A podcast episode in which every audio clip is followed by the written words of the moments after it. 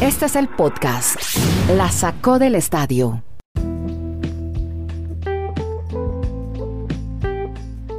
Episodio 551, ¿cómo le va? Bienvenido a este podcast que hacemos desde Chile, Colombia y Estados Unidos. Aquí estamos con Kenny Garay en Bristol, Connecticut, Dani Marulanda en el Retiro, Colombia y Andrés Nieto desde Santiago de Chile. Para hablar hoy de, vamos a ponerle etiqueta, a ver si se vuelve en tendencia. No digamos que nosotros seamos influenciadores, pero bueno, ponemos tendencia, numeral A, Messi, imposible no hablar de Messi. De Russell Westbrook, eso ya por el lado nuestro, porque este podcast es de deportes americanos. De Aaron Rodgers, ni hablar pues de Aaron, la importancia de Aaron Rodgers en la NFL. ¿Qué va a pasar con él?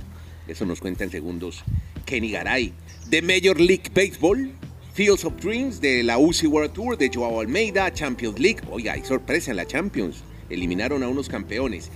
Pero obviamente, pues hoy todo el planeta entero, es que hasta los que no saben de fútbol están hablando de un tal Leo Messi que dijo estar muy feliz desde su llegada al Paris Saint-Germain. Así que el llanto y las lágrimas del domingo hoy solo son sonrisas, es solo felicidad, es una nueva vida en París y que nos eh, cuente historias alrededor de este tema, de pronto inéditas que no conozcamos, que ya debe tener Kenny Garay, que ha estado al tanto de esta historia que contamos en este podcast. Hola Kenny, ¿cómo le va en Bristol, Connecticut?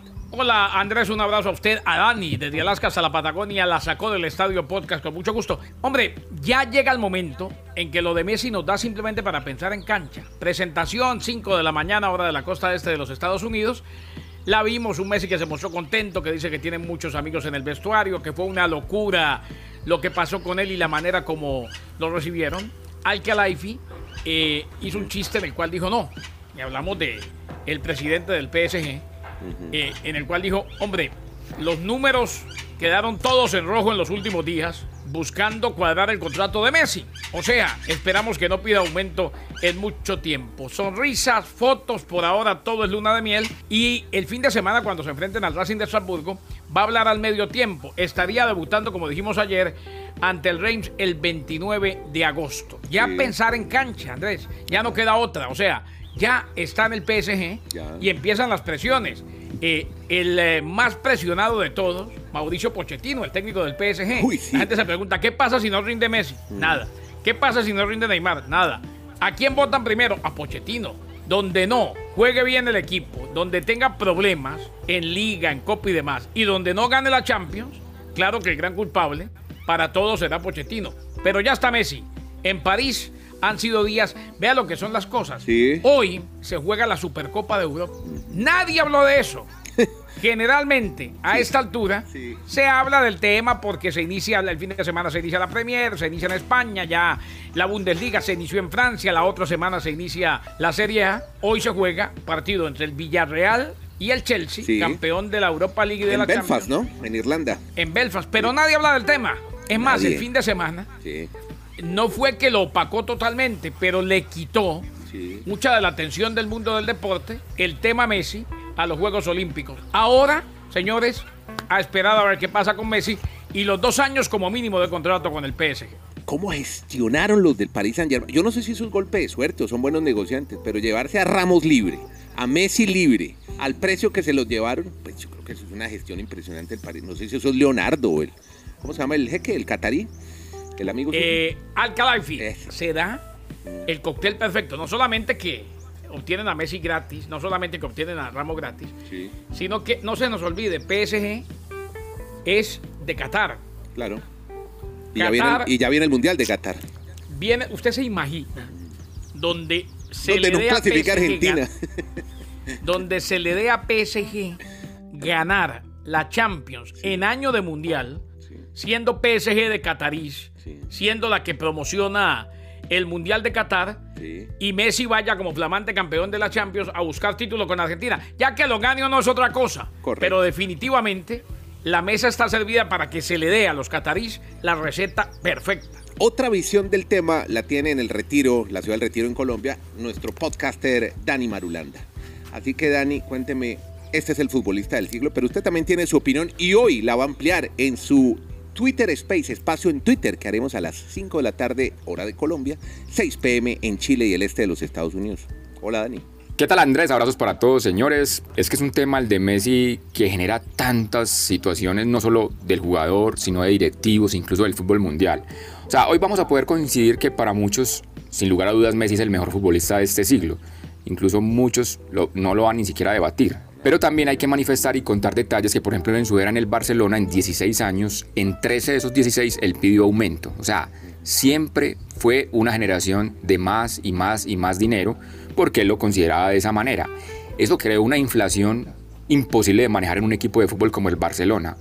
Hoy día, ya que ustedes mencionan que han llegado gratis todos estos jugadores como Ramos y como Messi al Paris Saint-Germain, además de las nuevas contrataciones con Donnarumma, Wijnaldum, hoy la masa salarial, el término que utilizan, utilizan en la UEFA, del Paris Saint-Germain es de 400 millones de euros. El del Barcelona sin Messi está en 600 millones de euros. O sea, es que era imposible en el tema económico sostener a un, a, un jugador de esa clase. Porque con el paso del tiempo, cada vez los jugadores fueron pidiendo más, pidiendo más y las directivas del Barcelona les fueron ofreciendo más pensando que nunca iba a haber un fair play financiero o un tope salarial, que en ese momento incluso no lo hay en muchos equipos del mundo porque por la pandemia pues la UEFA les dio aval de que podían seguir invirtiendo.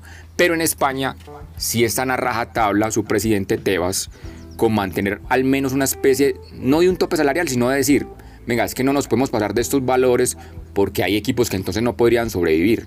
Ustedes saben que ya hay equipos que no existen en España, de la segunda división, de la tercera división, porque el, el, fair play financiero, para que lo expliquemos, es sencillo, es que un equipo no se puede gastar más de lo que le ingresa. Como un tope, y eso lo está, tope para... Pero pero, pero la diferencia de la NFL que el tope salarial es que los equipos no se pueden pagar de una cifra. O sea, si el Real Madrid y el Barcelona tienen el potencial de gastarse mil millones en el año porque lo pueden recuperar en, en su tema mediático, lo pueden hacer. Sí. Pero hay equipos no, no pueden llegar a, esa, a esas cifras y, si están, y, se, y se están excluyendo. O sea, en España el, el, tema dramático es que equipos de segunda división que ya no existen ni de tercera división porque estaban gastando más de lo que les ingresaba. Evidentemente, nunca estaré de acuerdo con Madulanda y mucho menos en Pero perdón, venga, pero venga, déjeme terminar y usted ya después debate si quiere en el Twitter Space.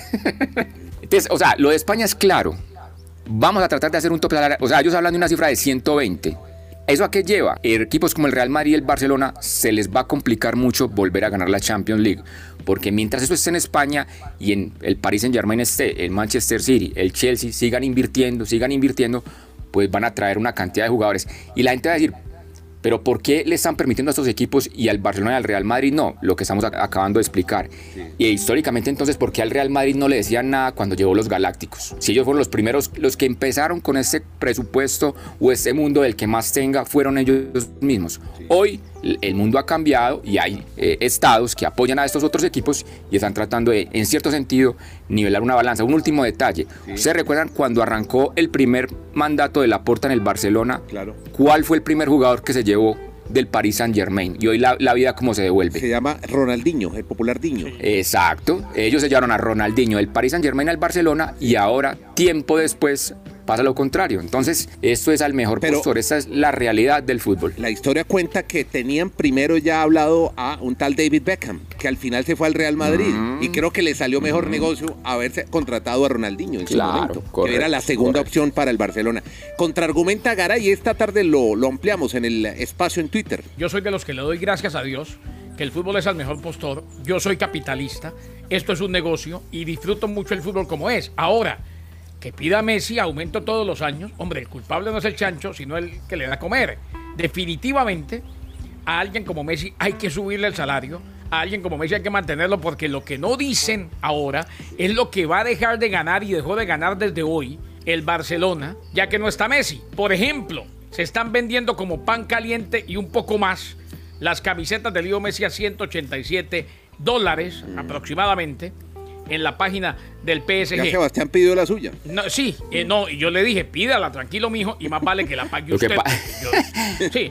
El tema es cómo se gestiona eso al interior de un, de, un, de un grupo. El fair play es la gran mentira del fútbol hoy por hoy. Segundo, el fair play de España es mucho más estricto que el de la UEFA. El fair play de, del fútbol europeo, ¿por qué se implementa? Se implementa para evitar principalmente, esto es algo que la gente no dice, porque no le conviene, ¿no? Se implementa para evitar el lavado de dinero. ¿Por qué? Porque muchos equipos estaban gastando muchísimo más de lo que les entraba. Y entonces cuando el fisco venía, no se sabía de dónde venía esa plata. O sea, el, fair play se implementa principalmente para eso. El problema en equipos como el Barcelona es que la directiva, por ejemplo, lo que hizo Bartomeu fue tan terrible que definitivamente el equipo está en llamas y está quebrado. Pero no me vengan a decir que el no tener a Leo Messi termina beneficiando a un Barcelona o el no tener a Leo Messi es mejor para las arcas, porque lo que genera Messi en publicidad, en ventas de camiseta, en viajes de la gente a Barcelona, eso, todo eso, millones de millones de millones, se fue para París. Hemos hablado aquí mucho de Twitch, esta famosa aplicación de los gamers. Bueno, pues hay un Ibai Llanos, hoy es la locura. Hoy es la locura Ibai Llanos. Ibai Llanos es español. No sé cómo hace, pero tiene millones y millones de seguidores. O sea, mi admiración por este señor que además es un tipo divertidísimo que ha logrado hablar con el Kun Es amigo del Kun Es que los Twitch hablan entre ellos cuando van jugando. Amigo de James. Es que ha tenido a todos, Andrés. Ha tenido a todos prácticamente. Faltaba Messi. Por eso hoy, por eso hoy es tendencia mundial. Porque tuvo por primera vez a Messi en Twitch. Y le, firmara dos camisetas ahí y nadie lo molestaba, nadie de seguridad. mire, yo no voy a hablar de deportes ni de fútbol. Le faltaba Messi y Edwin Congo, el jugador. Ibai Llanos. No, pero eso es una, eso es una reflexión para el periodismo. exacto, sí. O sea, es la demostración que en esta generación se acaban todos esos egos y que los periodistas son importantes y que la tradición. Mire, ya para terminar el tema Messi, querido Marulanda, hablemos de un equipo. Estamos en etapa de fase antes de los grupos, de entrar a los grupos pre-champions. Y ahí se disputan muchos partidos de equipos que quieren acceder a esos grupos. Y cuénteme, ¿un campeón fue eliminado? ¿Un campeón de Champions? Y exactamente es la última ronda ya, la, o antepenúltima para ser exactos, previo a la fase de grupos. Y el equipo de la Estrella Roja, un equipo en Belgrado, que fue campeón una vez de la Champions League. La gente dirá, este equipo como ganó una vez una Champions, pero históricamente lo tiene. Y quedó sorpresivamente eliminado por un equipo de Moldavia, que se llama el Fútbol Fútbol Club Sheriff, vaya para que lo google, el Sheriff, e incluso anotó un gol un colombiano para que esté usted más contento. No me Entonces, ahí le dejo esa historia. sí, y, le, y ya en la última ronda, previo a la fase de, grupos, hay dos partidos bien interesantes. El Shakhtar Donetsk, que es un equipo que históricamente se ha metido a las fases de grupo, va a enfrentar al Mónaco, pues que tiene algo también de recorrido en el fútbol francés. Y, y la otra llave, si es entre dos campeones o ex campeones mejor de la Champions, el Benfica y el PSV Eindhoven de Holanda, o mejor de Países Bajos ahora, se van a enfrentar para ver quién llega a la fase de grupos y obviamente cuál quedará eliminado. Y yo remato una cosita rápida del fútbol que ayer estuve pendiente de la Copa Libertadores y de pronto lo vimos en la ah, continuidad entre Palmeiras y, Sao, Paulo. Exacto, ¿cómo le fue? Lo, maravilloso, lo maravilloso que es Dani Alves. Hace tres días levantó la medalla de oro. Porque yo dije que no iba titular. a jugar. Titular. Ese tipo no con sus 38. ¿A qué hora? Con 38, por eso 38 años, hace tres días levantaba la medalla de oro de Brasil en los Olímpicos y ayer fue titular con su equipo, el Sao Paulo, demostrándole mucho a, nuestras nuevas generaciones de lo que es el amor a un deporte. Caracazo, no, yo no pensé que iba a jugar, o sea, tanto que no, no alcanza, no llega, pero bueno, en fin, usted me da esa buena noticia y hay que parar entonces el partido de vuelta, que se jugará también, pero ahora en cancha de el eh, salieron de Morumbí, ahora van a Parque Antártica, creo que se llama el campo. El al de Palmeras, sí. Hablemos de los deportes nuestros, los americanos. Mire, es que ayer me llamó mucho la atención NBA, del viaje que se echó toda la comisión directiva de los Dallas Mavericks para firmar y retener a Luka Doncic. Si hubieran podido hablar ese billete, ¿no? Imagínense lo que son viajes, pasajes, viáticos, ir a Eslovenia, todo ese combo que fue ayer a firmar a, a Doncic. Pero hoy pasan las cosas por los lados de, de Russell Westbrook, que volvió a su casa, 32 años. Llegó entonces a los Lakers de Los Ángeles, ya está allá para hacer un trío que seguramente va a ser muy impactante en la NBA al lado de Anthony Davis y LeBron James. Siendo de Los Ángeles, siempre deseas poder jugar para tu equipo local y hacer esto. Parecía que no se daba. Es que recordemos que después de que se convirtió en el primer jugador desde Oscar Robertson en promediar un triple doble durante una temporada y estabilizó la organización del Thunder, luego de que Kevin Durant se había ido a los Golden State Warriors, Westbrook se unió a su tercer equipo en los últimos tres años, desde que dejó el Thunder. Ha sido Rockets de Houston y Wizards de Washington. Bueno, ahora es Laker. Él pensaba que ya no se iba a dar, que una de sus metas, que uno de sus sueños, el jugar para el equipo de su ciudad, el jugar para el equipo que le tocó el corazón desde niño, con el que creció, no se iba a dar y ahora se dio. Y tenemos dos grandes favoritos, claro, eh, desde ya para la temporada de la NBA. los dos equipos del monstruo o de los monstruos de tres cabezas, los Nets de Brooklyn y los Lakers de Los Ángeles. Los Ángeles tienen a tres de los máximos anotadores en activo. James primero, Carmelo Anthony segundo y ahora Westbrook, que es el quinto. Imagínese esta gente con Dwight Howard, con Wade Ellington, con Trevor Ariza. No, qué equipazo, Garay. ¿Ah? Qué claro, yo creo que, ojo, en el caso de muchos de ellos, sí, es un equipo de jugadores de edad avanzada. Y mm. Carmelo Anthony va a ser más alternativa que cualquier otra cosa, pero de que es un equipazo, es un equipazo. Claro. Eh, si, se, si se logran mantener los tres de los Lakers sanos y los tres de los Nets de Brooklyn sanos toda la temporada, eh, lo cual es casi, casi una utopía, tendremos una rivalidad espectacular y parecen en un camino recto, en un collision course hacia la final de la NBA. Uy, ¿te imaginas una final Nets de Brooklyn Lakers de Los Ángeles? Uy, madre. Uy, no me digas. Tremendo. No me digas.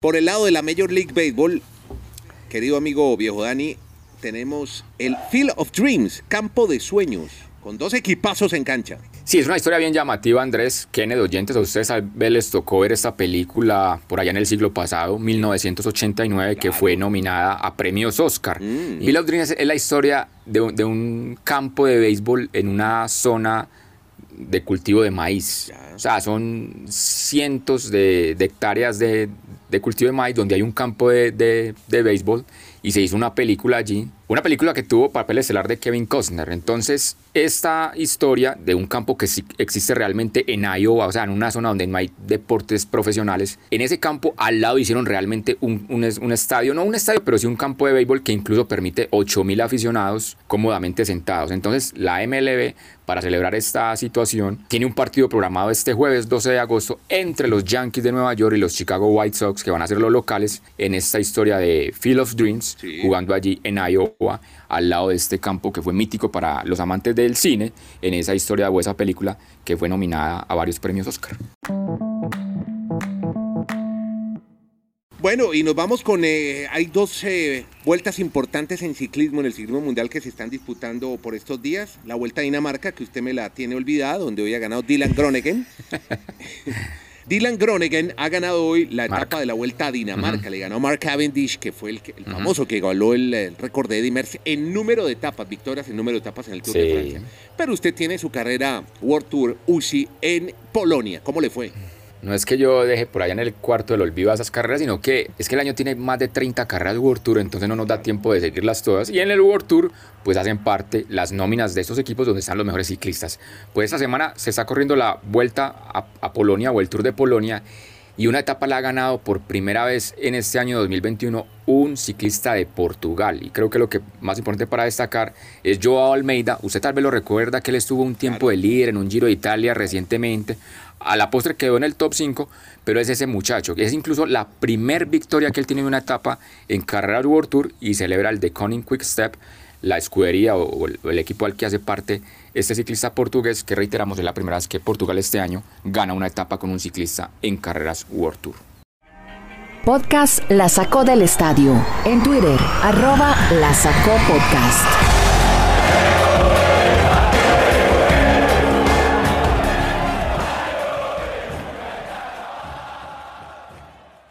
NFL, Kenny, porque tenemos otra vez noticias del amigo Aaron Rodgers que definitivamente no hace pretemporada. En definitiva no va. Aaron Rodgers no jugará la pretemporada. Eh, así pues que será el show de Jordan Love, a quien veremos mucho en pretemporada y después quizás nunca en la temporada, si es que no se lesiona. Aaron Rodgers. McLaughlin dijo que Rodgers probablemente no juegue en toda la pretemporada. Tiene poco o nada que ver con el receso de temporada que tuvo Rodgers al expresar su molestia sobre la franquicia y ausentarse de todo el programa de trabajo. Simplemente Rodgers no ha jugado mucho en recientes pretemporadas y tampoco lo haría en esta. Así pues que estaría debutando justo cuando empiece la temporada regular. Mañana continúa la pretemporada de la NFL, después de que se inició, recordemos, el fin de semana con el partido, con el juego del Salón de la Fama entre los Cowboys de Dallas y los Steelers de Pittsburgh. No hay pretemporada para un gran quarterback como lo es Aaron Rodgers, que ya parece haber vuelto al idilio con sus Green Bay Packers. Él es Kenny Garay, que todos los días reporta y cuenta historias, rollete desde Bristol, Connecticut, sobre deportes americanos con Dani Marulanda desde el retiro. Yo soy Andrés Nieto Molina, que trata medio de organizar esta cosa. A usted muchas gracias por estar siempre, continuar con este podcast. Si le gusta, compártalo y cuéntele a sus amigos que hay un podcast en cualquier plataforma, la que más le guste. Deezer, en Google, estamos en YouTube, en cualquiera que usted le guste oír podcast, nos busca como La Sacó del Estadio Podcast y ahí nos encuentra. Son 20 minuticos nomás contando estos rollos sobre deportes americanos. Muchas gracias a todos.